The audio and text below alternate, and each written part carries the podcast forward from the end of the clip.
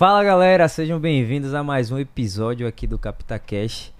Mais uma vez, pedir a vocês aí que se inscrevam no canal e toquem no sininho aí para ajudar a gente no YouTube e a gente aparecer aí para muitos e muitos mais é, pessoas e telespectadores, beleza? Hoje a gente está aqui com autoridade pública, mas também com uma pessoa que tem uma experiência aí na área privada e eu tenho certeza que vai poder passar muitas dicas, com muita experiência, ensinar bastante aí para vocês aí que estão nos acompanhando. Meu comandante, seja bem-vindo aí a esse episódio. Muito obrigado por aceitar nosso convite aí. E antes de mais nada, eu queria que você se apresentasse, falasse quem é doutor Luciano Sandes. Oi, oi, Jorge. É, obrigado pelo convite. É um prazer estar aqui com vocês.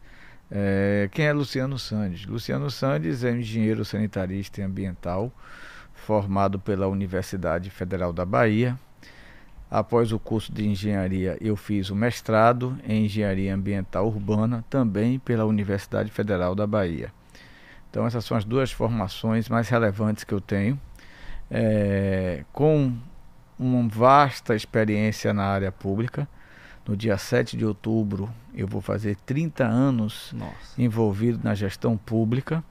Né? E, além disso, também tenho as minhas coisas, a minha vida empresarial, eu tenho a questão de bares, restaurantes, é, também tem, já tive empresas de, de consultoria em engenharia.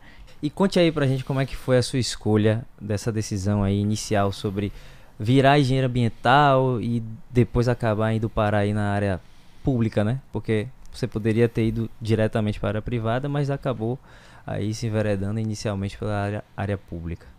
Bom, vamos lá. Quando eu decidi fazer vestibular para engenharia sanitária e ambiental, eu me lembro que muita gente, até familiares, comentavam: essa uma profissão, por que você não faz engenharia química, engenharia mecânica, um preconceito engenharia, escolha. Isso, engenharia elétrica, porque naquela, nessa época que eu fiz, o, o polo estava absorvendo muita mão de uhum. obra. Então eu achava que era mais fácil ter o um emprego né, do que engenharia sanitária e ambiental, coisa de meio ambiente. As pessoas naquela época não Dava davam tanto valor. tanto valor, saneamento no país não iria é, decolar nunca, enfim. Então tinha essa essa essa conjectura. E aí eu digo, não, eu vou. Aí fiz o vestibular, eu passei em segundo lugar é, no vestibular de engenharia sanitária e ambiental. Já chegou nas cabeças. Né? É, e aí continuei é, fazendo o curso. Quando passou um certo tempo, uns três anos de curso, é, eu sempre fui muito inquieto. Né? Para você ter ideia, eu sempre gostei de estar trabalhando e fazendo alguma coisa. Quando eu era adolescente, eu era DJ. Ah, é, eu fazia, eu fazia é, festinhas, aquelas festinhas Sim. de varanda das casas, Sim. de baile de 15 anos. Jovens e tal. Isso, a gente fazia. Nós tínhamos um grupo de amigos, né? E eu ficava ali fazendo ah, o papel do DJ. Não é. como esse DJ de hoje aí, os, os famosos, Sim. né? Tipo David Guetta, enfim. Mas eu discotecava. Sim, a palavra mais certa é isso. E, e aí a gente fazia esse serviço de DJ. Isso adolescente. Quando eu entrei na faculdade, eu fazia duas coisas, né? Para poder tocar a minha vida. Eu sempre gostei de ter meu dinheiro de forma independente. É, fazia transporte escolar. Hum né? E fazia, vendia pedra, é dolomita de decoração que utiliza para piso. Ah, sim, entendi. E aí, é, o transporte escolar eu tinha na época uma pessoa que fazia comigo também, porque às vezes eu tinha prova no horário de pegar os alunos. E Entendi. essa pessoa era quem fazia a. Revezava. Revezava, eu avisava: olha, se tenho prova, não vou poder ir. Essa pessoa ia e fazia o meu roteiro de alunos. Então, já era um dinheirinho que entrava. Mas tudo bem, passa um ano de faculdade, dois anos, cedo, três. É. E tem um detalhe. É, quando eu comecei o primeiro ano de faculdade, eu também tinha passado num curso no Cefet, que era lá em Simões Filho, que era um curso de tecnólogo em manutenção mecânica. Por causa daquela conversa, né? Sim, Polo, se não der certo, Sim, enfim. Entendi, uma segunda via. Uma ali. segunda via e que depois até se tornou curso de engenharia em manutenção mecânica.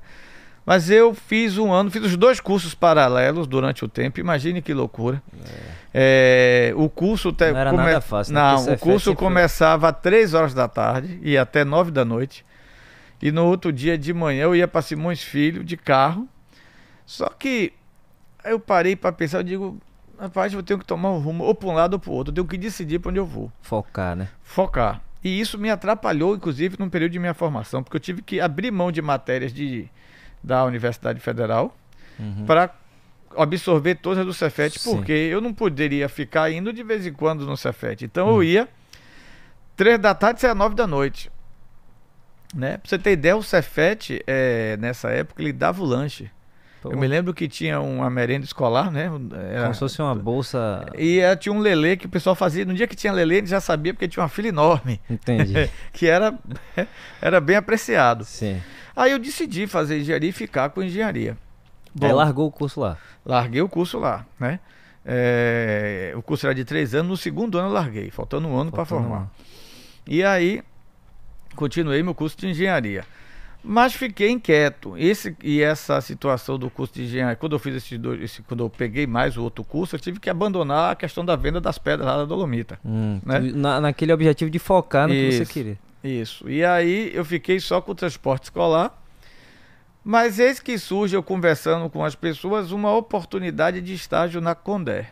Hum.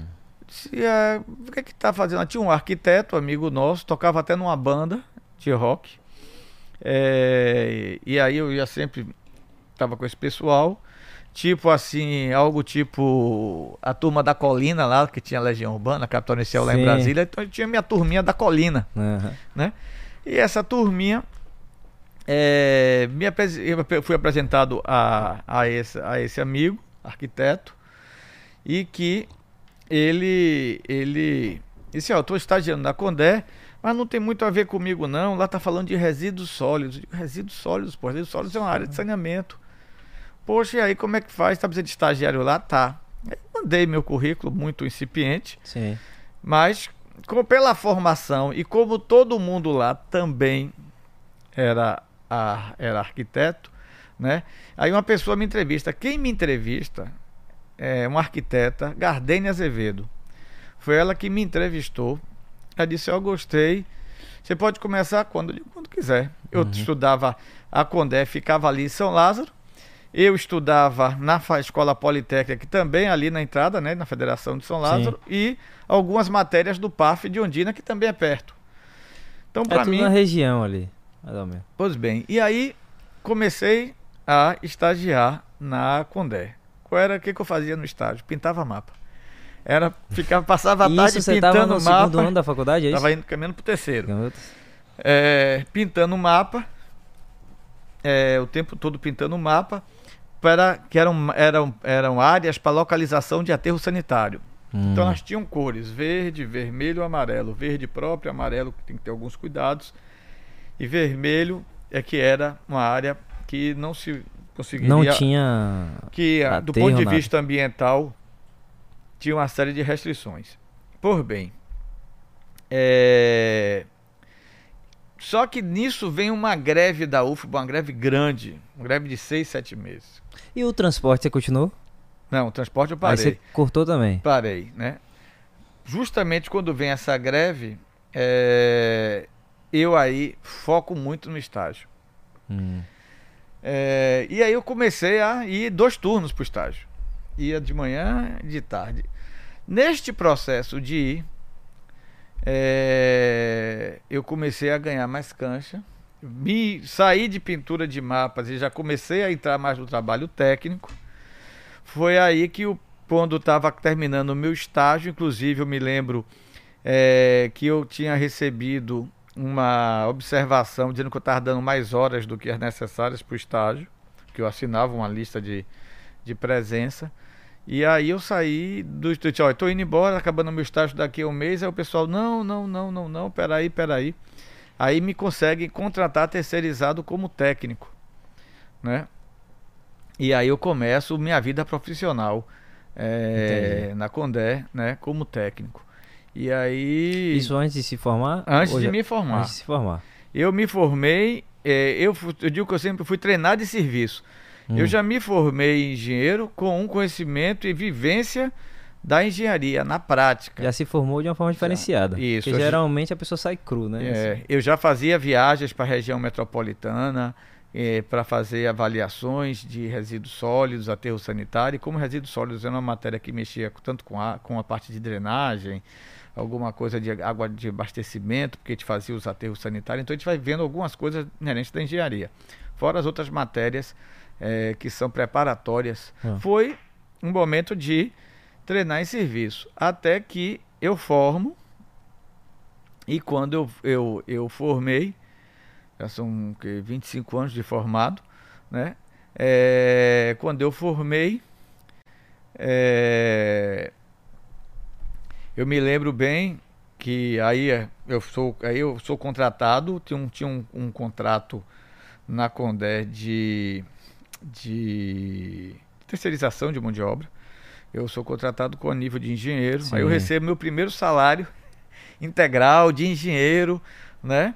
Registrado no CREA. Sim. Enfim, aí, como diz na gíria, eu comecei a ficar barão. Sim. Né? e a família também começou, né? É. Porque tinha aquela galera preconceituosa que sempre tem. Pois é, aí perceberam, a... né? Perceberam que é, tinha mercado, eu estava empregado, uhum.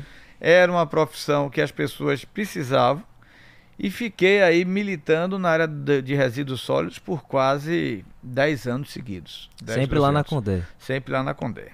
Pois bem, quando chega em 90, Luciano, é 91, uma coisa assim. 91 não. É... Acho que 2001, 2002, 2001, 2002, eu recebo meu primeiro cargo de gerente na Condé. Então fui, fui promovido a gerente, saí do curso terceirizado, recebi um cargo e aí eu começo a gerenciar várias obras, operações de aterro sanitário é, no estado da Bahia. Então viajei essa Bahia muito. Todinha aí. Eu chegava a viajar 5 mil quilômetros por mês. É. Então é, tive a oportunidade de viajar toda a Bahia conhecer bastante norte, sul, leste, oeste. É, e ver as diferenças regionais foi assim um momento de crescimento pessoal, o crescimento profissional já estava embutido, mas o crescimento pessoal de você ver realidades diferentes, uhum, de você ver é, economias diferentes, culturas diferentes. Era engraçado que eu chegava, por exemplo, numa cidade lá de Barreiras ou Luiz Eduardo Magalhães, lá distante, pra lá distante, eu sentia claramente que eles tinham muita raiz na no oeste brasileiro, Goiás, uhum. Mato Grosso, enfim. Muito mais para lá do que para cá. Muito mais para lá né? para cá. E quando eu descia, que eu ia lá, por exemplo, para a região de Teixeira de Freitas, Mucuri, eles não sabiam que era Salvador. Resolviam toda a vida deles, ou Vitória do Espírito Santo, até que é Minas. É coladinho ali. Todo, até os médicos que eles tinham, assim, as pessoas que tinham convênios médicos, iam para Preferia Vitória do Espírito lá. Santo do que vir para Salvador. Hum. Salvador, para eles, era uma, uma, uma, coisa muito rara vir para Salvador. Hum. Salvador era um, muito distante. Você vê como a Bahia é grande, né? No norte da Bahia também tinha muito a questão, mas ali é uma coisa mais regional, da fronteira regional, e eles até vinham mais a Salvador. Também é mais próximo, né? É, mais próximo, mais próximo. Então, é, esse período foi um período de crescimento, de crescimento pessoal muito grande, de amadurecimento, porque aí eu tive que lidar diretamente com prefeitos, com vereadores, porque eu, eu ia representando o Estado uhum. né, nesses municípios, e via de regra, quando chegava alguém de fora do Estado, o prefeito recepcionava, queria conversar, Entendi. enfim, é, para fazer seus pleitos. Isso foi um momento que foi me amadurecendo. Depois disso, é, Passou o tempo, eu cheguei, depois saí de gerente, virei assessor de diretoria e depois eu fiquei superintendente. Da Aí, própria Condé. Da própria Condé. Superintendente de equipamentos públicos. Tem mais de uma superintendência lá, né? Tem mais de uma. Essa superintendência de equipamentos públicos fazia praças, cobertura de mercado, cobertura de feira, reforma de mercado, quadras, pavimentação de ruas, paralelepípedo, asfalto. Na Bahia toda. Na Bahia toda. É coisa. Eu cheguei a ter, uma época lá, 220 convênios, mais 100 obras de Caixa Econômica Federal em andamento. Né? É, nós tínhamos mais de 300 obras no estado da Bahia inteiro.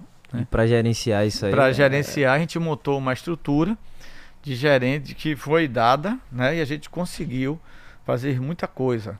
Né? Os convênios de Caixa Econômica Federal foram muito bem executados. É, eu digo sempre que, por exemplo, nessa época eu, eu não respondo nenhum processo de Tribunal de Contas de União, nada. Era feito de forma é, bem clara a execução das obras, a prestação de contas, tudo, Atendendo tudo que tinha que ser todos os atendido. requisitos, os cuidados necessários, né? ainda mais você tendo contratos com a União, É. onde os órgãos de fiscalização são bastante rigorosos. Eu tive esse cuidado. Foi outro momento de ganho, de experiência, de amadurecimento profissional. E aí eu já comecei a estar tratando com os deputados federais que tinham suas emendas, Hum, né, os deputados estaduais que representavam municípios também que por tinham emendas por causa dos convênios e os contratos de caixa econômica. Então o deputado federal pegava pavimentação da via tal no município tal, ele botava a emenda lá, a gente desenvolvia o projeto, depois licitava o projeto e depois licitava a obra para execução da obra. E aí executava e concluía o convênio e entregava a obra, né, eh, ao Pronta. município pronta. Então a gente, eu tive essa essa passagem aí. Aí depois de um certo tempo, eh, eu aí cansei, né, De ficar nisso. de ficar nisso. Então aí eu pedi para sair, mas passei um ano e pouco fora. E Na aí verdade, já, já entrou público. pro meio privado. Já entrei no meio privado, já tinha minha empresa de consultoria na área de engenharia.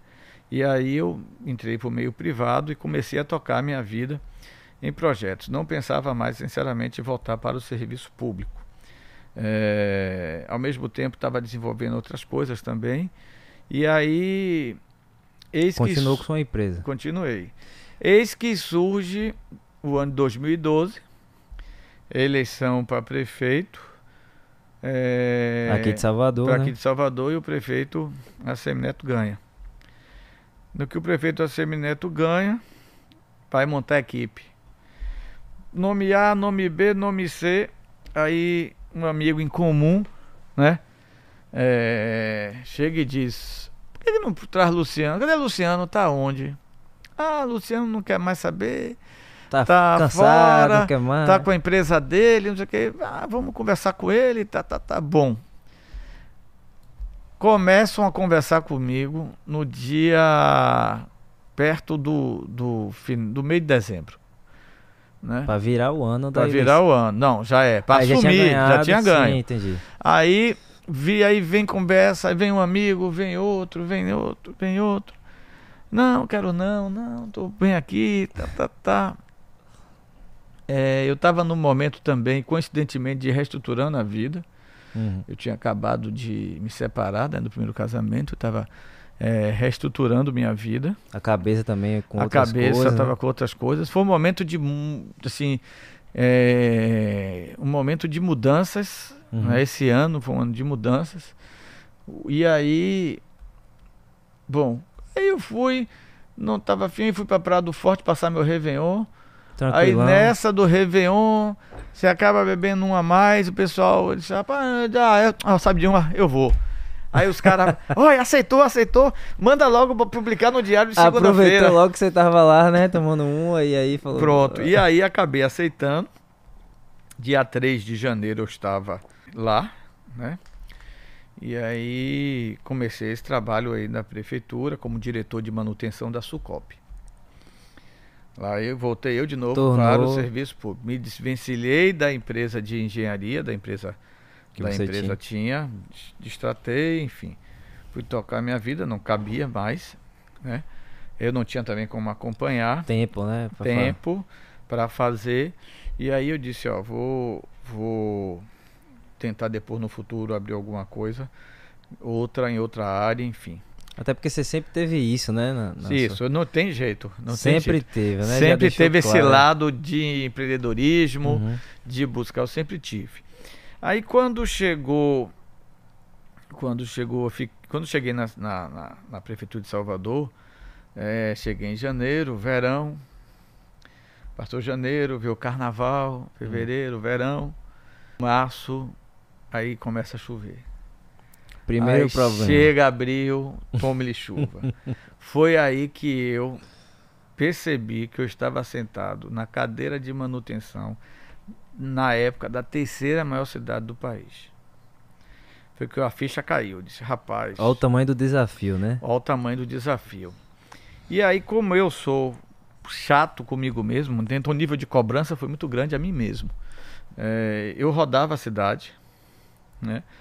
Eu vi as coisas, esses primeiros três anos foram muito intensos de rua, de estar tá rodando. Uma coisa que a cidade tinha era muito buraco, né?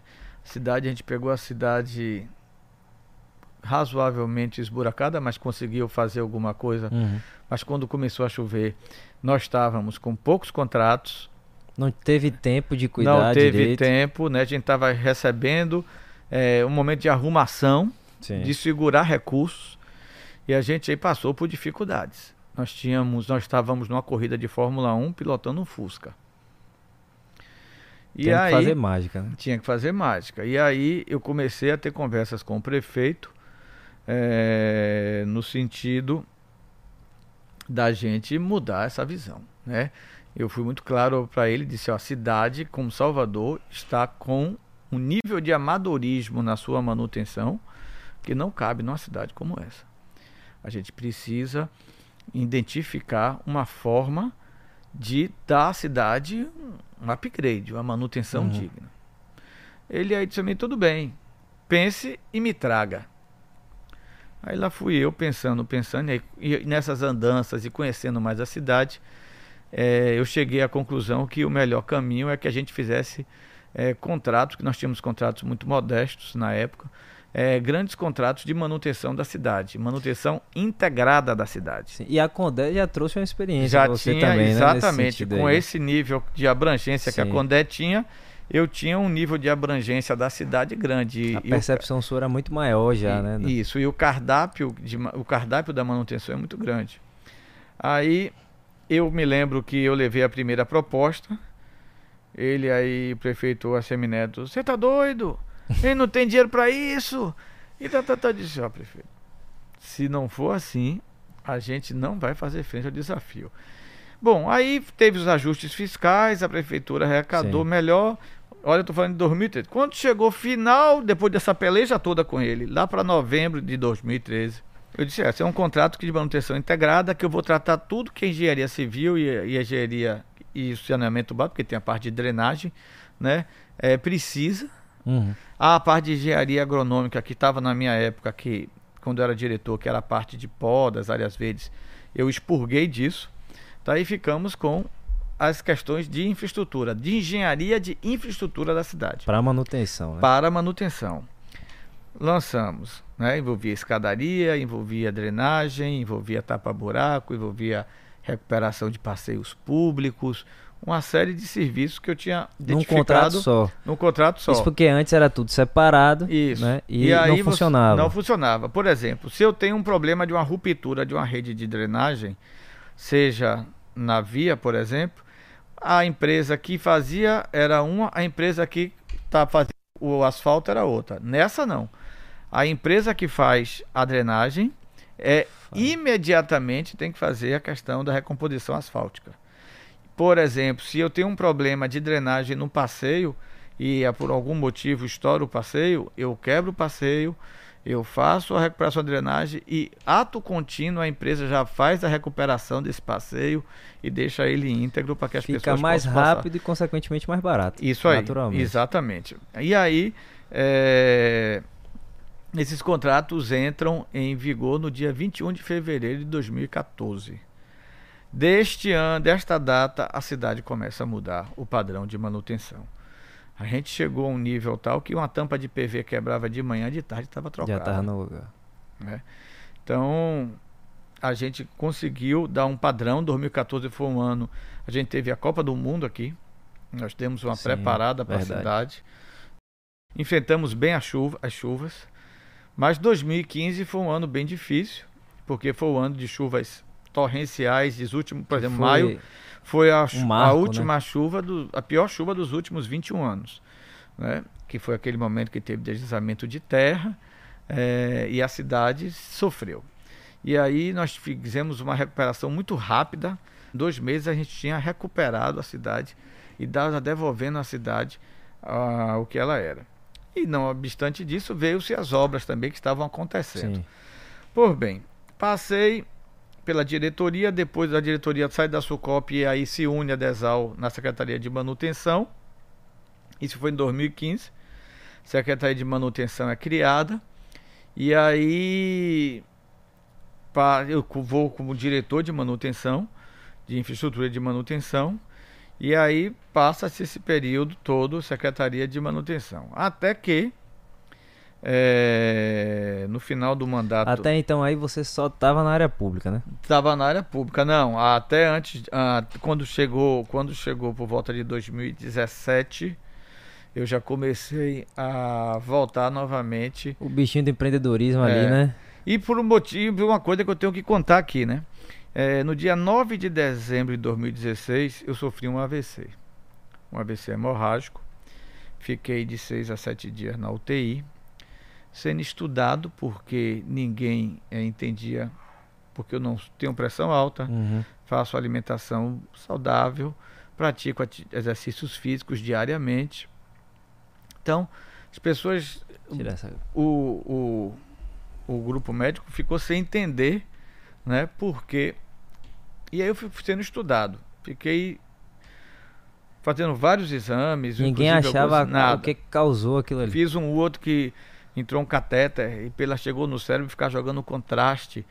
Eu tinha até que ficar acordado para ficar mexendo a cabeça para um lado e para o outro para ver se tinha algum aneurisma, o que foi.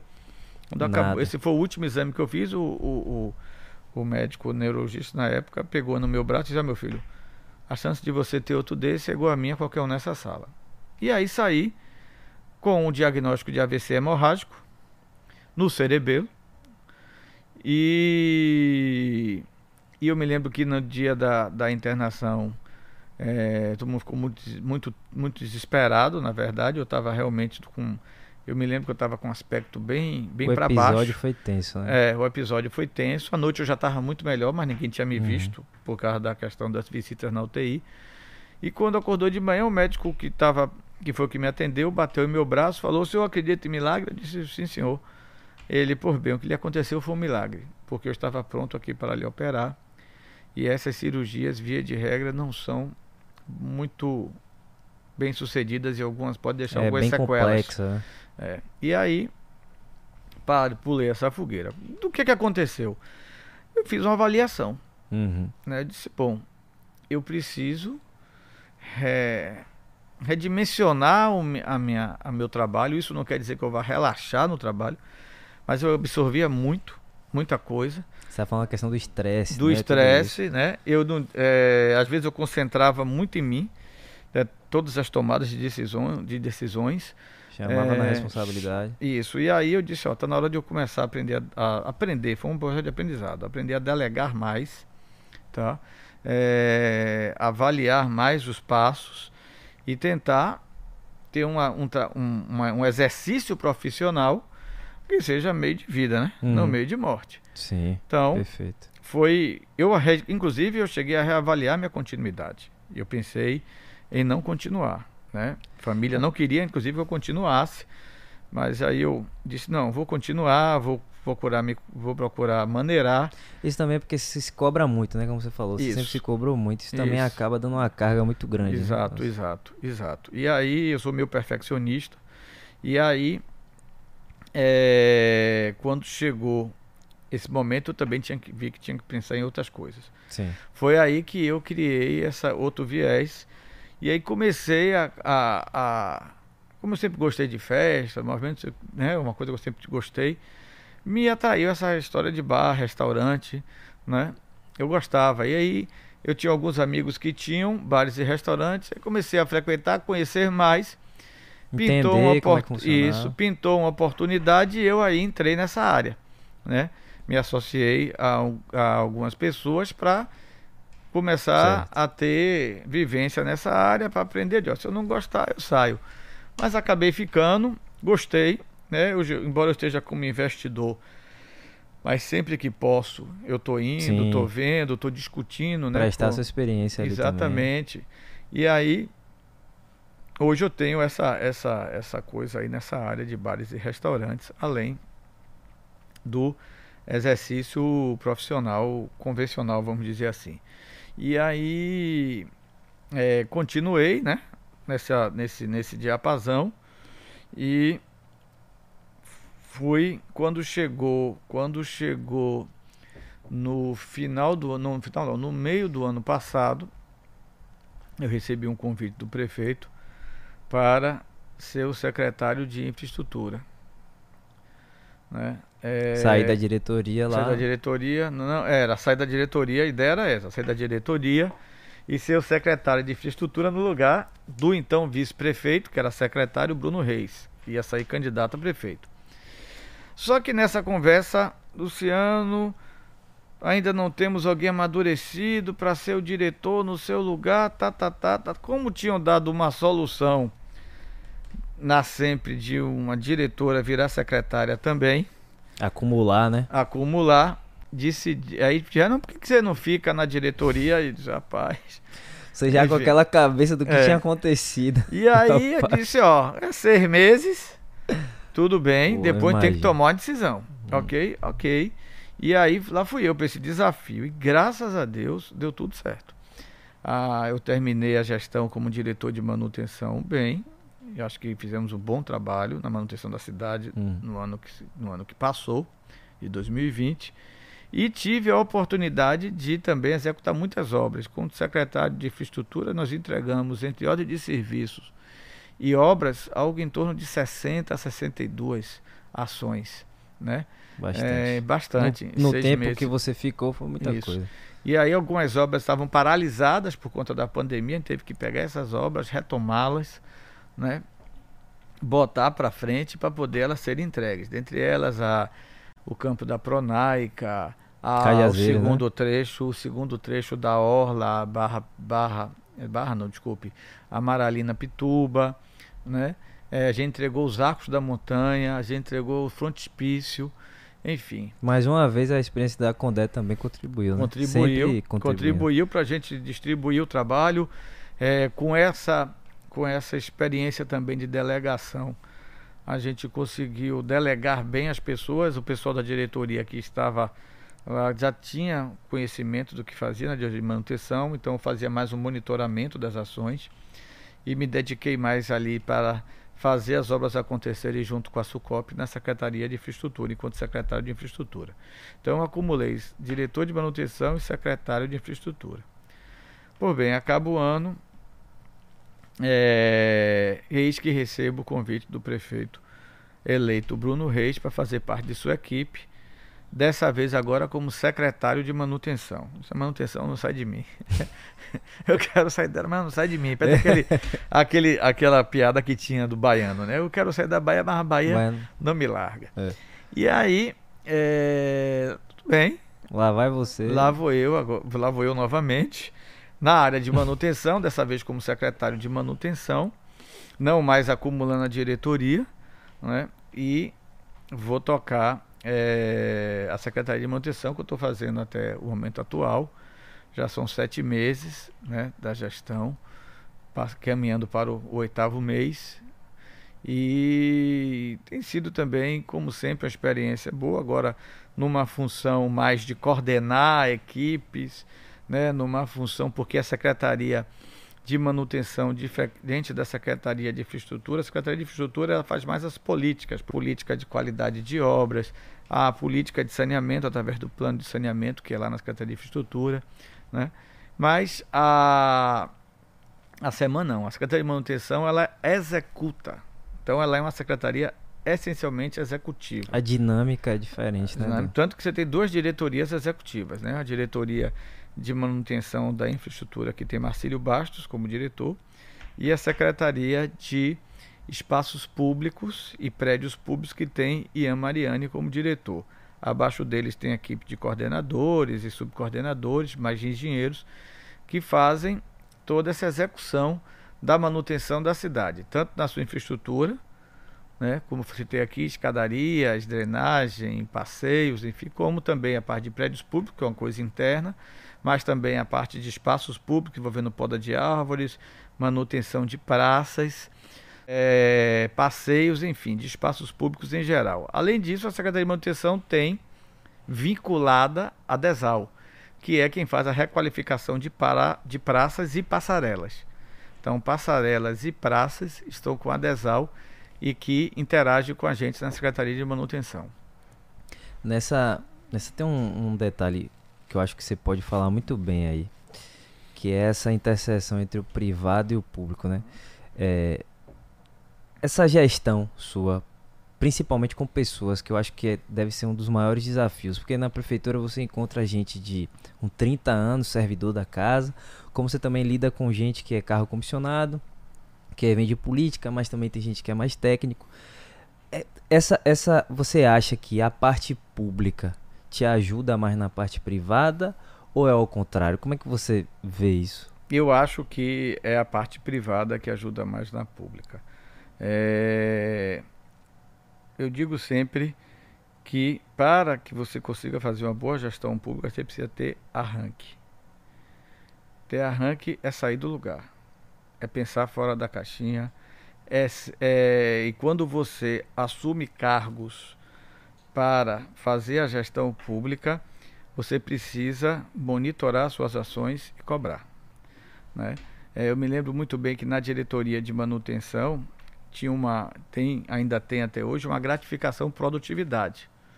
Eu fazia questão de avaliar todos e chamar na minha sala para conversar sobre desempenho. Você não vai ter esse mês por causa disso. Você falhou nisso, falhou nisso. Ou você vai nisso. ter metade, sei lá. Isso, né? Ah, você vai ter para dar feedback, ó, continue Sim, assim. Por quê? É, isso eu aprendi com o meu coach, né? É, de gestor de carreiras. E também para, para se tornar um executivo.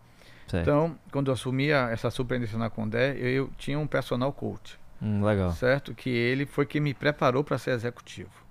Do que fosse. Ou Entendi. na área pública ou na área privada. E uma das coisas que ele me dizia é isso. E que não ficasse esperando, esperando as coisas acontecer, porque você não vai ter a condição ideal. Nunca, né? Nunca. É aí ele sempre dizia para mim, e eu incorporei essa frase para todos que trabalham comigo. Apesar de, o que, que você pode fazer melhor? Sim. Diante disso, apesar de às vezes faltar carro para uma fiscalização ou de faltar combustível porque houve um bloqueio de determinada coisa, porque isso acontece. O que, que eu posso fazer melhor? Como também num, num, num segmento de bar-restaurante, apesar de faltar uma cerveja do gosto do, do freguês, o que, que eu posso oferecer? Para tapar melhor? ou para melhorar isso. Entendeu? E apesar de não ter isso, o que, que eu posso fazer? Então isso faz com que você saia do lugar, que você não se acomode com a situação. Tá? É, e no serviço público a gente precisa estar o tempo todo é, se policiando em relação a isso. Né? Porque as, o, a zona de conforto, ela está aí, é, é, a melhor coisa do mundo para se ficar, uhum. tá certo? Eu acho que eu, a questão do ABC, eu acho que eu me tirei muito da zona de conforto, né? É, tem que dar uma dosada nisso. Você acha que tem que ter um equilíbrio? Tem que melhor. ter um equilíbrio, até também para você que comanda a equipe não estressar a sua equipe, entender esse limite, entender o limite também das pessoas e entender que determinadas, determinadas pessoas não vão lhe dar a resposta que você quer. Aí é aquilo que você já falou, a questão de saber delegar, né? Porque tem gente também que acha que delegar é simplesmente passar uma ordem. E às vezes você vai delegar uma coisa para alguém que não tem condições de receber aquela tarefa. Então até saber para quem você vai delegar, o que você vai delegar. Né? Isso, eu tenho, eu teve, eu te, é, já existe nesse longo desses quase 30 anos, eu tive excelentes profissionais, técnicos fantásticos, que quando ascenderam ao cargo de gestão, não deram certo. E tive técnicos mais ou menos, né, assim, não era tecnicamente tão, tão, tão dotado, vamos dizer assim. Operacionalmente ele... Quando eu botei em cargos de gestão, funcionaram muito bem, né? Então, é, essa questão é, é realmente você é como técnico de futebol. Você tem que começar a ver qual é a aptidão. Então você tem um lateral direito, por exemplo, que avança muito e marca pouco. Você vai ter que fazer, mas ele tem que ir, porque quando ele ataca, ele bota a bola na cabeça do atacante para fazer o gol. Você vai ter que fazer um esquema tático tal e que ele consiga fazer o papel dele bem, lhe ajude e alguém venha cobrir ele. Sim. Então você vai ter que botar um jogador para dar essa cobertura a ele, fazer a função em que ele uhum. é mais carente. Tapar o buraco lá. Para que o conjunto ganhe. Uhum. Aí é que você tem que entender que o, o, o individual é que vai fazer o conjunto. Então eu tenho profissionais, por exemplo, que são muito bons de rua. Né? Não adianta eu prender o cara num escritório para ele planilhar. Que ele bota... não vai... Esqueça, é prender, é como se prender um passarinho na gaiola. Né? Ele vai cantar triste. Se eu pegar o passarinho e deixar, Boa. ele vai aparecer na minha janela de vez em quando e vai cantar legal, vai cantar bonito, uhum. vai cantar de forma alegre. Então, eu prefiro identificar esses perfis, colocar essas pessoas nos cargos adequados para que eles cumpram seu papel bem. Uhum. E, enfim, é, há profissionais que estão postos aí para ocupar qualquer missão, tá certo? Uhum. Outros têm uma certa limitação e fazem muito bem aquilo, e aquilo que faz bem. Não, é, um, é o conselho que eu daria. Hum. Não procure é, subir só por subir, ou, certo? porque você às vezes pode ir para uma função em que você não vai se dar bem, né? E retroceder. Por é exemplo, dar o passo maior do que a perna. Por exemplo, é isso. Algumas funções, por exemplo, se me viesse a serem oferecidas, uhum. tá? É, eu poderia hoje recusar. Por exemplo, se me fosse oferecido alguma coisa no âmbito federal grande, tá certo? É, eu provavelmente hoje declinaria. Uhum. Talvez eu não esteja preparado, e quando eu falo preparado, não é só preparado do ponto de vista do exercício profissional. Eu tenho que estar preparado porque isso vai acarretar um afastamento de minha família, isso vai acarretar isso, vai acarretar aquilo. Eu tenho que entender o contexto, falando. o contexto, né? É, eu me lembro que quando eu estava, né, quando eu recebi um convite para ir para São Paulo, trabalhar numa empresa de saneamento. E eu cheguei aí, fiz a entrevista, e aí um amigo meu que já estava lá, é, um profissional muito bem sucedido lá em São Paulo, ele disse para mim, olha, você quiser vir para São Paulo, o que eu vou lhe dar de conselho? Você tem muitas raízes em Salvador, nós baianos temos muitas raízes em Salvador, vivemos muito, aqui é bom de viver, é, aqui é legal, é, você vai fazer amizades, vai. Mas você precisa ver se você vai se adaptar. Então, quando vier para aqui, não pense em comprar algum apartamento, alugue. Teste primeiro. Teste. Tudo seu, não traga carro, faça tudo temporário. Uhum. Porque se você não se adaptar, você se desfaz facilmente e volta.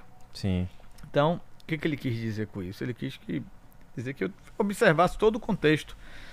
Não somente a questão da, da, da, oportunidade, da oportunidade profissional, profissional e a remuneração. Hum. Diante disso, eu fiz uma avaliação. Me foi oferecida na época uma remuneração que não me encheu os olhos. E eu preferi não aceitar o desafio e fiquei em Salvador. Continuei minha carreira aqui na Bahia. E acho que eu fiz a melhor escolha, né? Sim. É. Uma coisa. Uma coisa interessante aí que você falou, que a gente hoje vê muito pouco, é a questão da humildade, né? Essa questão de você perceber assim, ó, para mim não dá agora, talvez eu esteja preparado, às vezes as pessoas, eu acho que eh, nessa ânsia, a ambição é muito grande, né?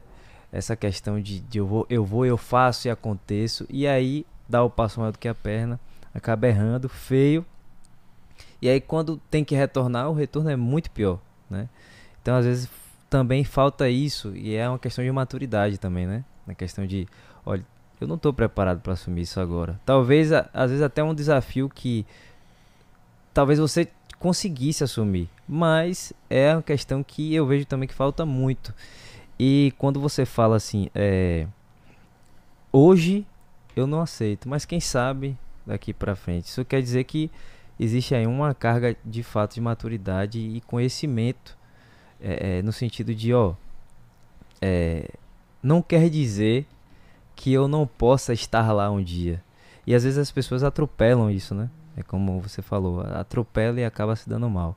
Nesse meio é, privado, e aí a gente vai para a área de, de sociedade, por exemplo, que hoje, como você falou, você se associou como investidor e você está lá dando as contribuições que você julga necessário.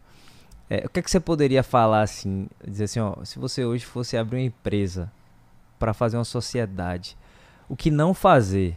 É porque as pessoas simplesmente acham que abrir uma empresa é ir lá se associar com mais dois, três amigos, tocar um negócio, né? E você já deu muita contribuição da área pública, você já, já ensinou bastante, mas dessa área privada. Eu acho que esse é um ponto que as pessoas erram muito. A gente vê a empresa abrindo e fechando muito rápido, principalmente aqui no Brasil, né? E na pandemia, então, nem se fala. Então, o que é que você poderia passar de ensinamento sobre isso? Sobre essa questão ó, é, de montar uma empresa, abrir uma sociedade, né? Vamos lá. É, eu acho o seguinte: o inter... Pode parecer meio cruel o que eu vou dizer, mas, primeiro, sociedade é bom que não seja com amigos. A relação de amizade, mas não amigo. Uhum. Certo? Não pessoas que frequentem muito sua casa, que você tem uma história de vida. Eu tenho um relacionamento com esse fulano, Beltrano, Ciclano e montei. Porque vai chegar momentos na, na sociedade que você vai ter que talvez dizer coisas ou tomar atitudes né? E que você não você é, a questão de misturar pessoas, o misturar, não, e o vínculo porque fica carregado de sentimentalismo. Uhum. Então a pessoa, é, pô, ele me disse isso, poxa, ele pensa assim, que forma egoísta de pensar, e que às vezes a forma não é egoísta, é a forma empresarial, que nem sempre, que, é, que, que nem sempre é tão fraternal e é cartesiana, no sentido de alcançar o êxito né, é, da, do, da, do da empreendimento, empresa. da empresa, enfim, tá certo? É, então, é preciso, primeira coisa é isso. Sociedade com amigo, eu não aconselho, certo? Perfeito. É, pode se tornar amizade, pode. Depois de um certo tempo, de conhecer bem, você acaba. A, acaba coadunando os pensamentos. Eu sei o que eu vou lhe dizer, não vai lhe chocar. A gente sabe exatamente como pensamos, uhum. certo? E aí, nesse âmbito, se cria todo o vínculo, inclusive o respeito. A outra coisa é que da empresa, evite, seja ela qual for, é, o que eu chamo de dos favorzinhos. O que é o favorzinho? Ah, eu tenho uma empresa de engenharia, por exemplo, e começo eu e você temos uma empresa, somos sócios. E aí a gente compra essa xícara aqui. Você compra uma, eu compro outra igual. Hum. A gente começa a comprar pela empresa. Aí, no belo dia, você compra uma Mercedes, eu também compro uma Mercedes, o mesmo modelo pela empresa. Aí você compra uma, uma casa de 5 quartos, tenho que comprar uma casa de 5 quartos, mesmo valor. Lá vai aumentando o patrimônio. Aumentando, não. Mas chega um determinado momento que se eu não quiser comprar a casa de 5 quartos, for de 3, eu vou comprar uma casa de valor inferior. Hum. E você hum. comprou uma, uma, casa de valor superior. Pela empresa. É, pela empresa. É não misturar essas contas. Uhum. A conta do pessoal não pode se misturar com a conta empresarial. Isso aí é batata. Você, né? batata. Eu vejo muitas empresas cometerem esse erro. Eu também. É, lançar dentro da empresa patrimônio pessoal. Uhum. Não pode, gente. Empresa é empresa, patrimônio pessoal é patrimônio pessoal. Mistura as contas todas. E dá problema no futuro. Uhum. Um vai se sentir prejudicado. Fora né? até a própria saúde financeira da empresa, naquele meio. Por ali. exemplo, nós, nós temos um emprego, compramos um jatinho. Aí você usa o jatinho três vezes no ano, paga o combustível, tudo, eu uso 20. Imagine. Quem vai é. gastar mais? Certo? E a empresa está gastando, né? Está gastando, está gastando. Certo? Então o melhor caminho é pega o seu Prolabore, retire e faça o seu patrimônio.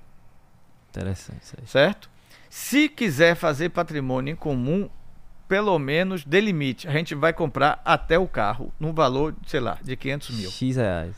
Pronto. Hum. Até aí, pode. Daí em diante, qualquer outra coisa, qualquer outro bem, qualquer, tem que ser assim. Por exemplo, vou tirar o cartão corporativo como passagem. Minha família tem oito pessoas. Boto meu pai, minha mãe, minha mulher, hum. meus filhos, a minha sogra. Vamos todo mundo para os Estados Unidos. Né? Aí você vai lá e só tem, digamos, seu pai não fosse vivo, sua mãe não é mais viva, aí você só tem a sogra, não tem o, o, padra, o, o sogro, só tem a sogra, você, sua mulher e um filho. Aí vai metade, do, né? E aí você gastou, eu gastei o dobro do, e paguei as contas lá do dobro, Uhum. certo? Então, assim, não pode, gente. Não pode. Isso é caminho para problema de dissolução de É um sociedade. insucesso. né? Insucesso. Insucesso. Olha que é uma conta que você tem que estar acompanhando. Aí você vai ficar mais preocupado em acompanhar os gastos da empresa do que efetivamente procurar planejar Fazer gestão. e fazer né? a gestão para sua empresa cada vez mais ter sucesso. O outro, o outro passo é que você, quando for fazer, investir, principalmente quando você precisa de capital, grandes capitais, né? É, você tome cuidado com relação a bus buscar financiamento. Aí você nem- fala banco. Banco, né? Nem sempre os bancos oferecem as taxas, né? É a melhor coisa. Ah, eu não usei meu dinheiro, mas você vai colocar seu nome na história. Se tiver um insucesso e não pagar essa conta, seu nome fica sujo, irmão. Você vai pagar do mesmo jeito. Vai pagar do mesmo jeito. Uhum. Eu acho melhor você pegar o capital próprio, né? E investir, né? Num negócio que você precisa estudar. Precisa estudar. Tem aí Sebrae, tem consultorias específicas para saber o risco do seu negócio, Uhum. né? Eu digo sempre que o grande lance da opção é saber pelo que está se optando. Fazer a opção às cegas não dá certo, né? É, e tem coisas que são tão claras, por exemplo, você vai, eu por exemplo, se eu tenho um mercado, eu tenho um lugar com mercado saturado de pet, de, é, aquelas clínicas, né, de, de, de animais, Uhum. eu tenho no bairro sete clínicas, vou montar a oitava para quê? Se já Se a- tem sete e tem gente já fechando. Uhum. Então eu não preciso botar a mão no fogo para saber que queima. Uhum. Então, certas coisas eu preciso também entender, tem que ter um um feeling. mínimo de, de, É. de cuidado, de- né? é, e outra coisa. E aí, é, é, assim como eu falei aqui agora, que nem todo mundo tem perfil para ser, para ser gestor, nem todo mundo tem perfil para ser empresário. Porque no primeiro risco, no primeira agonia, que você vê pagar a conta, precisar fazer um refis, Na hora que gosto- doer, se entrar em desespero, um abraço. massa. Não vai. É Então. Eu tenho, eu tenho. É que nem vai pular de paraquedas.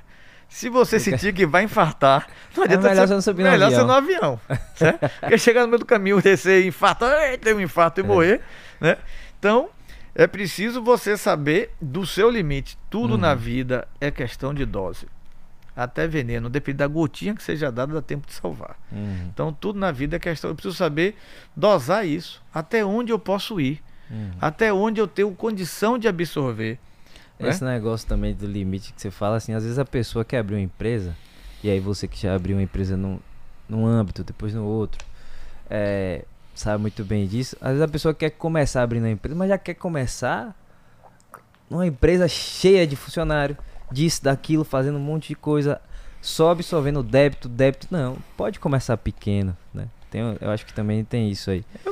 Questão de começar pequeno, com calma, capital próprio. Agora E- mesmo, eu estou iniciando um. Já está se consolidando, estou começando a iniciar, engatear na área imobiliária.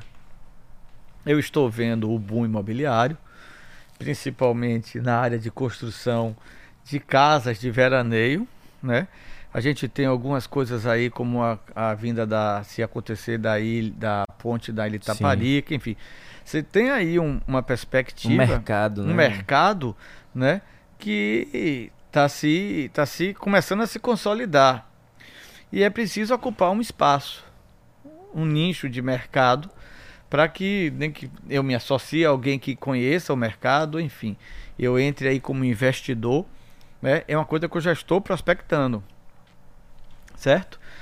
Caminho das Árvores está se tornando um novo horto florestal, é visível. Se você subir ali a, aquela rua da. Esqueci o nome agora dela, ali onde tem o colégio módulo.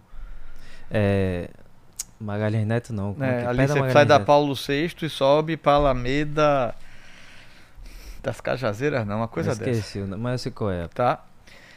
Ali tá vindo os prédios.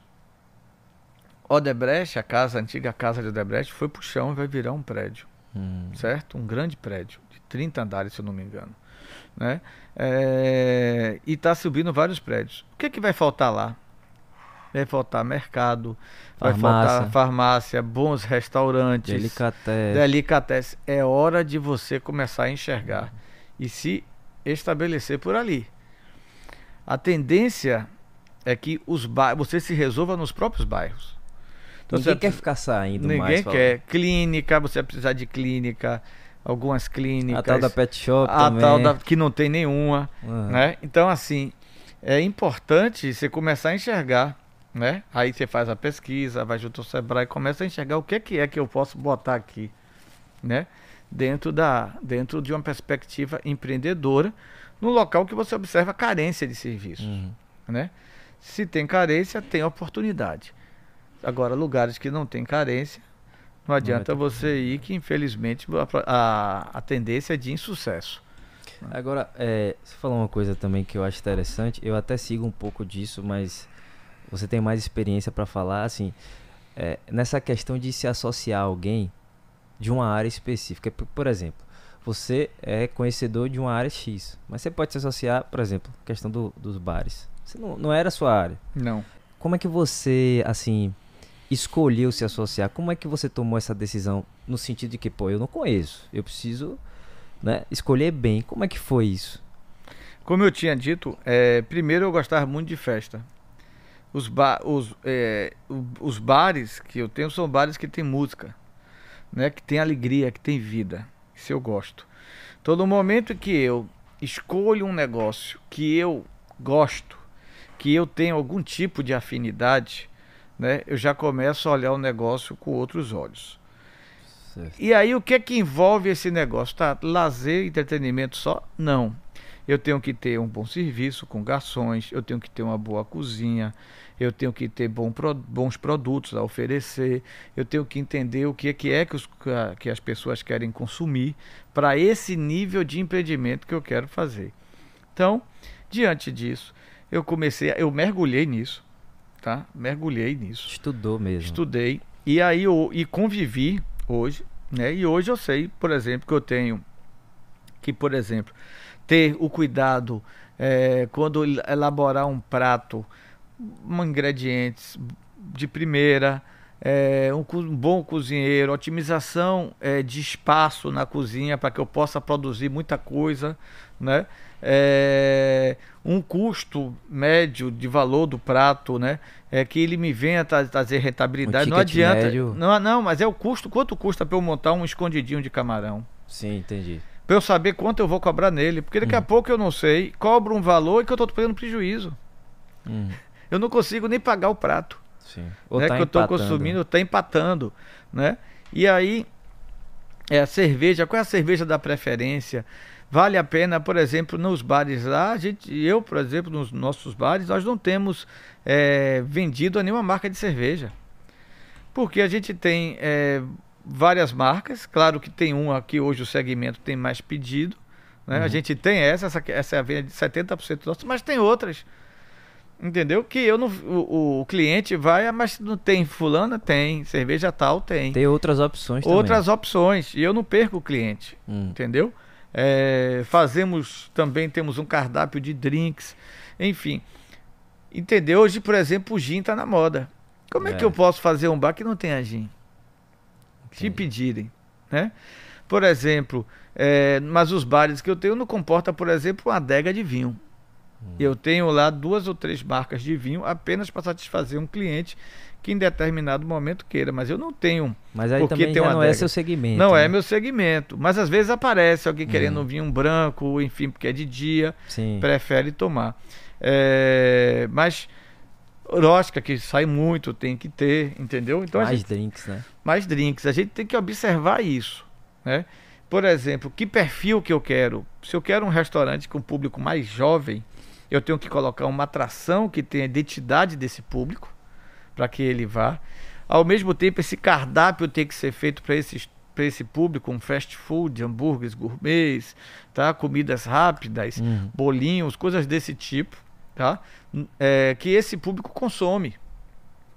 Mas se eu, por exemplo, fizer um restaurante no caminho das árvores lá agora, como está crescendo, quiser fazer para autogastronomia, para atender um padrão, tá? Eu vou ter que ter um chefe de cozinha treinado, vou ter que ter é, apresentação de pratos, é, eu tenho que ter é, uma adega né, de vinhos uhum. prosecco, é, então endereço um sommelier para comprar faz diferença, né? Faz diferença e o alvo, né? Uhum. O alvo. Então assim, se eu tenho um pessoal para para para consumir esse tipo de produto, eu tenho que saber onde eu vou botar isso. Uhum. Não adianta eu chegar e querer, por exemplo, é, fazer um bar mais popular com música e tudo que, que no bairro que não comporte isso, o pessoal vai pelo contrário, vai receber reclamação, é. entendeu?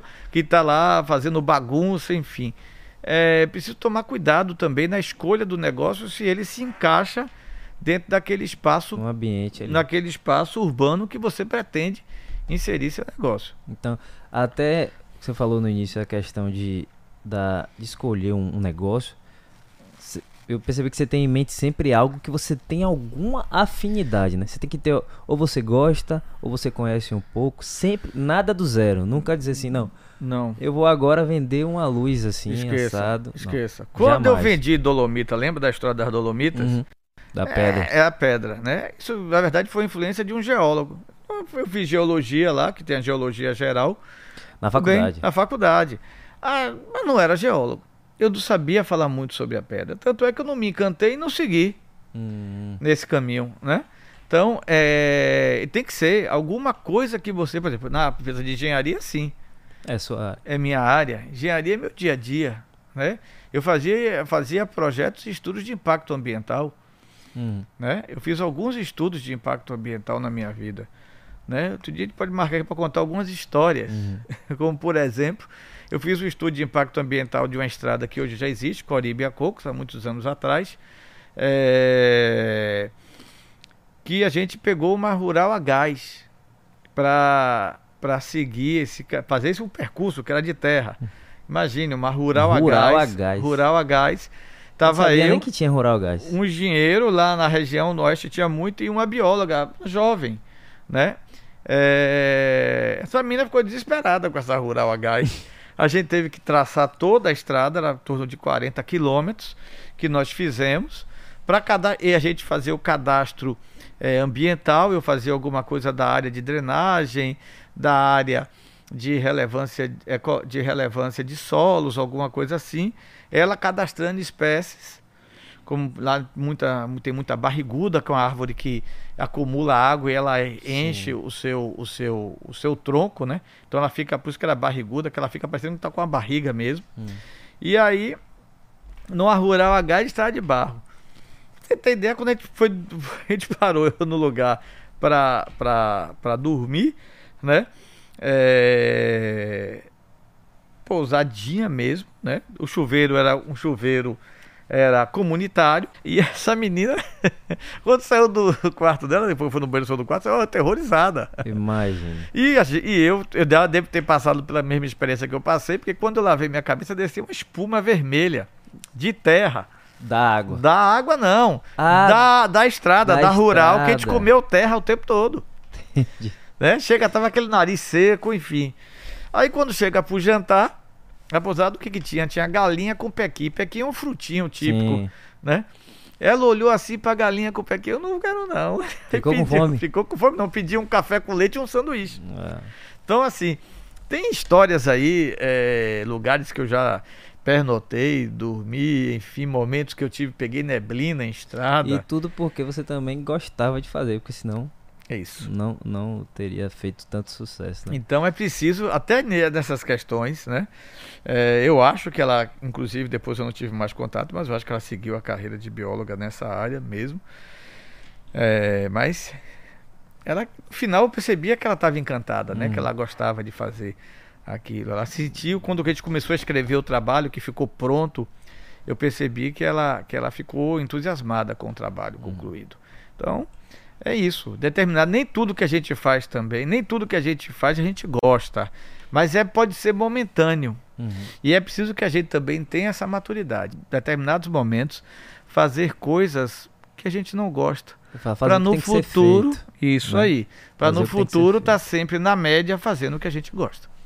É interessante você falar fazer o que tem que ser feito porque a gente cai naquela conversa da zona de conforto. Isso. Né? Tem gente que quer chegar num determinado sucesso, enfim, alcançar uma profissão e não quer fazer o que tem que ser feito, quer só acordar num horário legal, não quer dormir tarde, não quer conversar, pô, não quer, não quer ter um chefe assim assado, não quer viajar num carro numa rural a gás, né? Não quer passar por um tanto de coisa e isso é é como você querer chegar num lugar percorrendo outro caminho, uhum. né? E já é uma dica aí que você deixa, eu acredito, né? Que é fazer o que tem que ser feito. É importante que as pessoas tenham essa consciência de fazer o que tem que ser feito. É, e nessa, nessa caminhada sua entre o, o público e o privado, eu queria que você contasse, tem uma coisa assim que quem vê de fora, quem está só trabalhando na área pública, talvez não tenha essa percepção. Mas existe também para você, eu tenho certeza disso, uma, um retorno que é gratificante, que é o resultado que você vê perante o seu trabalho durante tantos anos. Inclusive você citou aí que é o contrato, por exemplo, que você restabeleceu a estrutura e a cidade mudou, né? É uma coisa que é gratificante para você com todo essa, esse trabalho na área pública, o resultado que você tem, né? E que as pessoas não veem isso. Acho que quem está de fora, quem é a população, não enxerga o quanto. Porque assim, por que, que Luciano está tanto tempo na área pública, sabe? Eu tenho certeza que tem gente que já te perguntou isso. Pô, por quê? E eu acho que tem isso também, né? Eu queria que você contasse também um pouco disso. É, é a área pública é, é um, como eu disse, que é uma cachaça, né? Você vê que eu saí e depois voltei. Uhum. Passei algo em torno de um ano fora, né? Mas voltei. E mesmo na parte que eu fiquei fora, eu prestei serviço à área pública. Uhum. Fiz projetos para a área pública. É realmente o que gratifica, o que faz é a gente melhorar a vida das pessoas. Eu acho que, é, enquanto estudante de universidade pública e gratuita, né, as pessoas pagaram para eu estudar. Enquanto aluno de mestrado na universidade pública e gratuita, é, também as pessoas pagaram para que eu pudesse estudar. Quando eu estava na universidade, que está ali o laboratório funcionando, a energia, e tudo é dos impostos de todos nós. Então eu, eu tinha que retribuir para a sociedade de alguma forma uhum. todo esse investimento que a sociedade me fez. Minha dissertação de mestrado, por exemplo, ela não é, ela não é fechada, ela é aberta. Se você for no site do mestrado de engenharia ambiental urbana procurar minha dissertação está lá, você baixa ela e lê ela toda. toda, porque ela tem que ser tem que ser disponibilizada, tem que ser pública. É o retorno que você está dando. Né? É o retorno que eu estou dando. Então, quando eu, eu, eu comecei a, na vida pública, a minha intenção era isso aí, tentar melhorar a vida das pessoas. O que é que eu posso fazer também para melhorar a vida das pessoas? Então, quando eu comecei a fazer gestão na área de resíduos sólidos, eu estava levando saneamento. Eu estava deixando que a cidade tivesse um lixão na beira de um rio que lançava o chorume e contaminava esse rio, que lá adiante era captado por alguém para até beber tá? Eu fazendo um aterro sanitário em outro local controlado com o sistema de tratamento de chorume, eu estava evitando poluição ambiental uhum. e, sobretudo, poluição de corpo d'água, que era utilizado por populações ribeirinhas. Né? Melhorando a qualidade de vida das pessoas. Melhorando a qualidade de vida das pessoas. As pessoas saberem disso. Isso. E na secretaria, e agora aí na, na, prefeitura, a experiência da prefeitura é muito diferente de Estado, porque é, você está com as pessoas batendo na sua porta, certo? É ali, é no instante, no momento, cara a cara. Então você é muito mais cobrado. Você é muito mais. É... O controle social sobre você é muito maior. Talvez tenha sido um, uma coisa que me motivou muito. Eu tive a oportunidade, no ano de 2015, de entender bem qual era a importância disso. A cidade estava processo de chuvas. Eu me lembro quantas vezes eu fui é, em áreas de madrugada. de madrugada, em áreas de risco, às vezes eu nem dormia, né? Preocupado de como estaria, porque eu estaria no conforto do meu lar e como estaria determinada pessoa em determinado local. Né? Claro que tudo na vida tem limite, os recursos são limitados, e não conseguia fazer tudo, mas eu sempre queria fazer mais. Eu me lembro que no Marotinho, o tempo de deslizamento de terra em 2015. Em 2014 eu fiz uma visita com o prefeito lá. Teve uma escadaria que me foi chamada pela população e essa escadaria estava muito ruim. O prefeito já tinha ido embora. Eu liguei para o prefeito, falei, prefeito, uma escadaria assim, assim, assim, que não tem condição nem de andar as pessoas. Prefeito, então faça. Eu peguei e mandei fazer a escadaria toda, fiz nova. 2015 a encosta desceu. Sabe por onde esse pessoal fugiu? Pela escada. Por essa escadaria. É, então, assim, é, são essas coisas, né? Que eu acho até que tem a mão divina aí que lhe, é, que lhe diz, ó, olhe para aquilo ali. E aí, cada vez mais eu, eu, eu vou cre eu creio que eu tenho missão né, nessa área. E a questão mesmo do AVC, de eu não ter morrido, porque se eu tivesse morrido, não teria outro no meu lugar. Uhum. Fato, é da vida. Tá? É, mas eu continuei. E pude fazer uma série de outras intervenções e obras e tudo para melhorar a vida das coisas. pessoas. No Morar Melhor, quantas casas eu tive oportunidade de melhorar? Né? O Morar Melhor é um programa de melhoria habitacional. Tinha pessoas, eu vi, convivi com histórias como por exemplo, é, essa que eu vou contar, eu fui para uma, uma, uma, uma entrega de casa, não só não vou falar o bairro aqui, e aí, aí eu perguntei à senhora da casa, e aí, como é que tá satisfeita? Tá, tá, tá, tô. Aí ela pediu para fazer um para fazer um quarto. Ela tem três filhos e ela só. Aí eu perguntei a ela por que, que você quis fazer um quarto. Se você tem os três meninos, você não queria fazer um quarto minuto para você em separado? Ela disse: Não, não, doutor. Esse quarto é para que eu possa me abrigar com meus filhos do tiroteio dos traficantes. Aquilo me tocou, velho, profundamente. Você imagine como né? é a realidade dela. Né? Então aí esse, que ela queria esse quarto para isso. É um quarto do pânico ali. Exatamente. Né? Um isso você deu o nome, você deu o nome correto. O quarto do pânico, né? E assim se foi. É, várias outras vezes eu tive momentos de entregar casas que eu fiz fazendo para a senhora. É, ela acabou falecendo e aí tive que entregar para as filhas. Entreguei para a filha, a única filha que não tinha casa, não tinha nada, não tinha um teto. É, são, são coisas que você, você é. vai mudando a vida das pessoas. E isso, isso é muito importante e gratificante. Acho que isso é que motiva. E aí, depois que eu me lembro da cidade de 2013 para a cidade de 2018, de 2020, né? É, quanto isso foi mudado e quanto a gente participou disso, né? Da manutenção da cidade. A cidade está tomando, por exemplo, agora nesse momento, chuvas aí. E julho, por exemplo, foram 25 dias de chuva, apenas 5 de sol. A cidade está resistindo.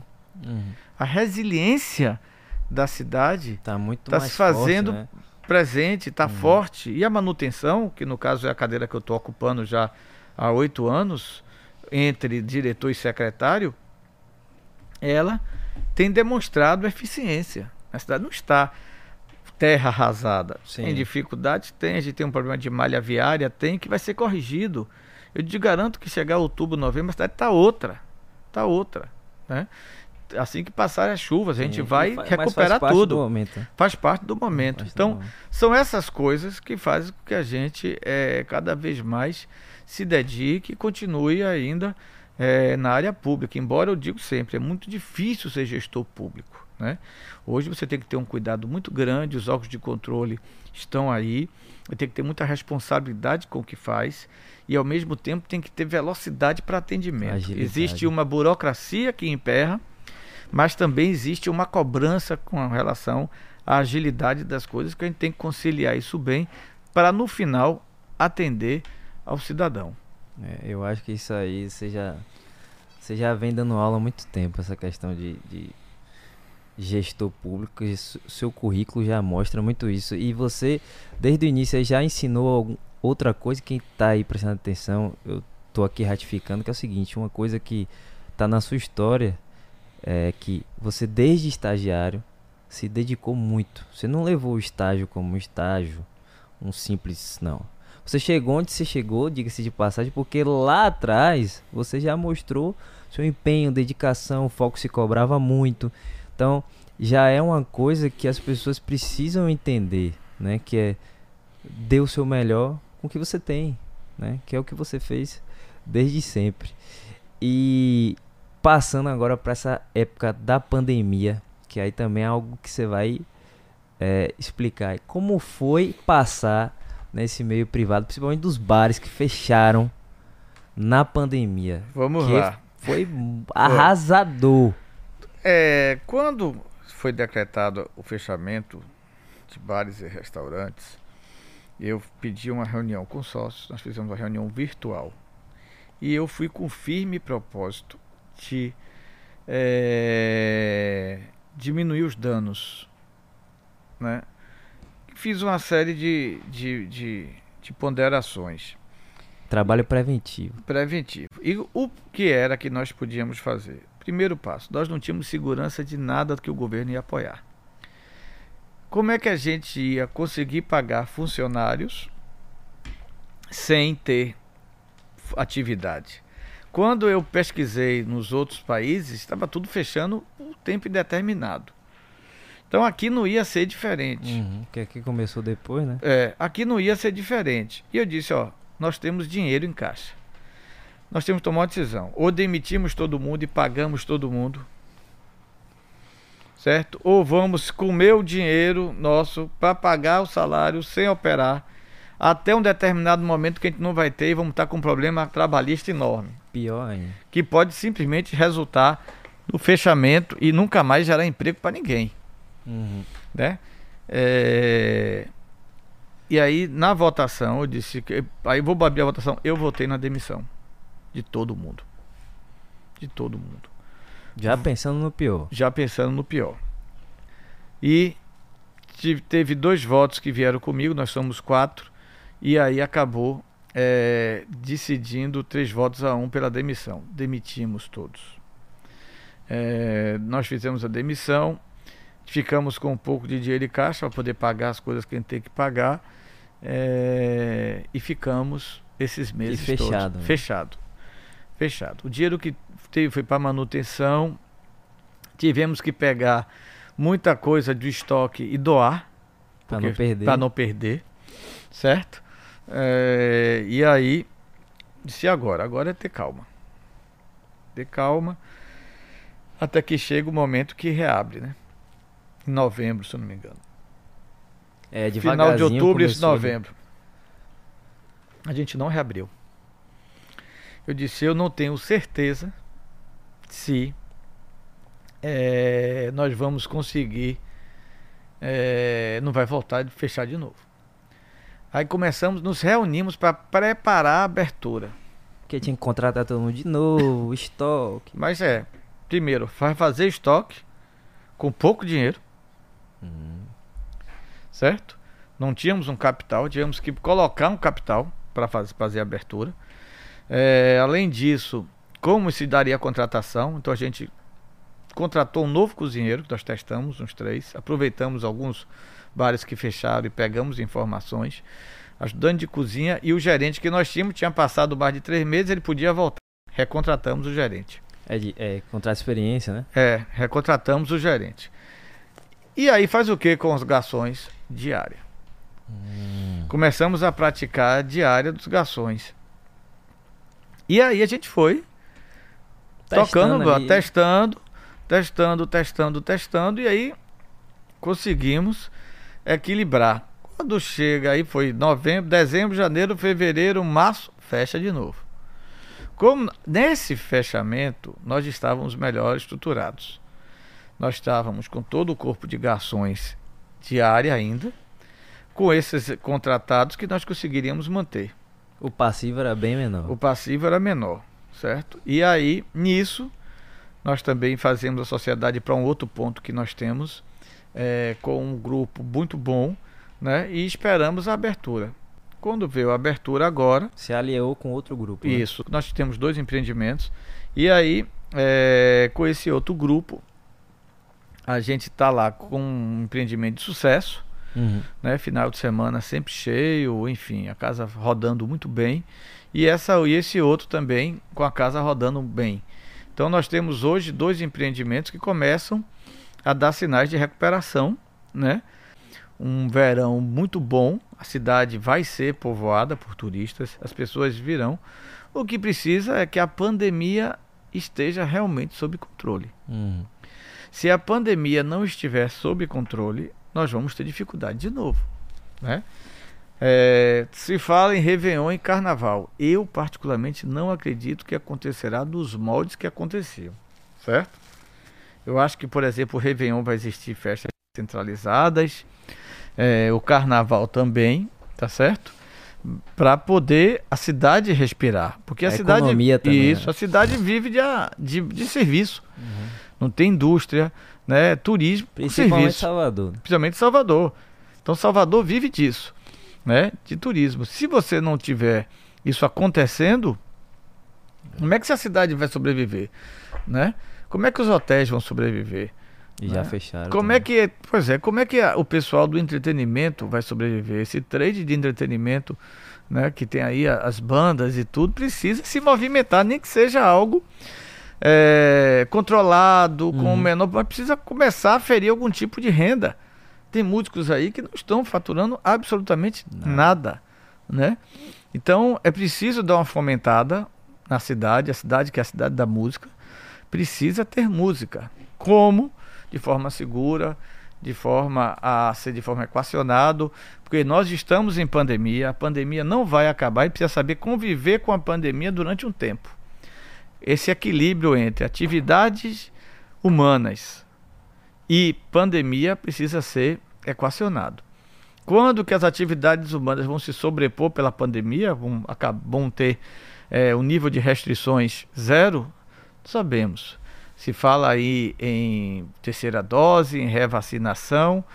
Eu acho que tem o processo é por aí. Uhum. Eu acho que a gente vai precisar ainda, talvez mais esse, mais esse ano, o segundo ano, para no terceiro ano, a gente talvez está voltando à ah, vida 2023, normal. Né? Isso, 2023, você ter, digamos assim, uma erradicação do coronavírus. Né? Hum. Se é algo tipo H1N1, que você tem a vacinação Sim, anual e você, não tá, e você não observa nem vê é, surtos, pandemia de H1N1, né? Hum. Pode acontecer de ter, tem. Infelizmente já teve pessoas há coisa de dois anos atrás que perderam a vida de H1N1 por causa da H1N1, desculpe, é, aconteceu. Eu conheço gente, né? Mas um, eu conheço um em um 100 mil pessoas, sabe? Entendi. Então, assim, hoje não. Hoje você tem uma Covid que. Quem hoje não teve um, um amigo ou um parente que... que... infelizmente foi vítima é, da Covid, vítima fatal. Você acha então uma, uma dica, eu acho que você poderia dar aí para um empresário que está essa dificuldade seria se aliar, fazer uma sociedade. Acho que pode ser uma, uma, uma linha. Saída. Fazer uma sociedade para tentar juntos é, se erguerem, né? Eu acho que, principalmente, que coisas que tenham afinidades, que são é, próximas, acho que a sociedade pode é uma ser... Saída. É uma saída. É uma saída. Mais do que, por exemplo, recorrer a banco. Você né? acha que é, seria a última saída? Eu acho a última saída. Por porque até, se você for ver, os juros que estão sendo praticados não são nada é, Convidativo, né? convidativos. Para fechar, eu queria que você deixasse aí uma dica, um conselho, uma frase, algo que você tem como lema na sua vida, para quem quer enveredar tanto pela área pública ou na área privada, enfim, porque você já deixou claro que não é todo mundo que pode ser empresário, né? Acho que você tem que ter essa, essa coisa muito fina na sua cabeça, mas se você pudesse deixar um conselho, o que, que você diria? É, veja, do ponto de, eu acho que sempre tem que pensar, como eu tinha colocado antes, no apesar de. Então, isso serve para tudo na sua vida. Se eu estou me sentindo desanimado, se eu acho que eu não tenho perspectiva, porque eu não consigo arrumar emprego, porque eu não consigo botar meu, meu, meu empreendimento para frente, né? É, apesar disso tudo, o que, é que eu posso fazer melhor? Então você tem que estar tá pensando fora da caixa. Você tem que estar tá buscando não se deixar bater e não se deixar é, esmurecer pela correnteza que vem contra. Porque vem, em determinados momentos, vem contra. E você precisa ter a cabeça no lugar. A frieza é o mais importante para vencer os momentos difíceis. Ser otimista também. Né? Ser otimista, saber que vai conseguir, ter resiliência. Esta é a palavra. Você precisa ter resiliência pessoal. Eu preciso saber que eu vou sofrer e aprender a sofrer para passar o momento do sofrimento para depois rir. Que ele vai chegar. Né? Que ele vai chegar.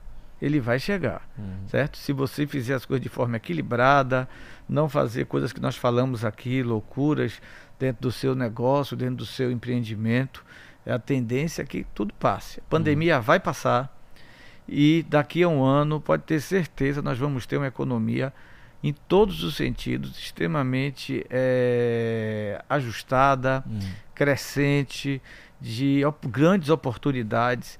Eu, sinceramente, acredito que o ano que vem, né, a partir do primeiro, do segundo trimestre do ano que vem, a gente tenha um, uma, um crescimento, o país realmente venha a se desenvolver. Entendi. Meu comandante, muito obrigado aí por aceitar nosso convite, certo? Queria que você deixasse suas redes sociais aí, se a galera quiser seguir lá. Você deixa suas redes sociais, ou no Facebook, ou no Instagram, não sei a que você mais usa profissionalmente. Instagram. É, Instagram, pode é, falar. Luciano Underline Sandes. Luciano Underline Sandes. Isso. E muito obrigado aí mais uma vez. Espero que você retorne aí mais vezes para conversar aqui com a gente, tá certo? Tá bom, eu que agradeço o convite. Forte um abraço. abraço. Tamo junto. Tamo junto. Um abraço.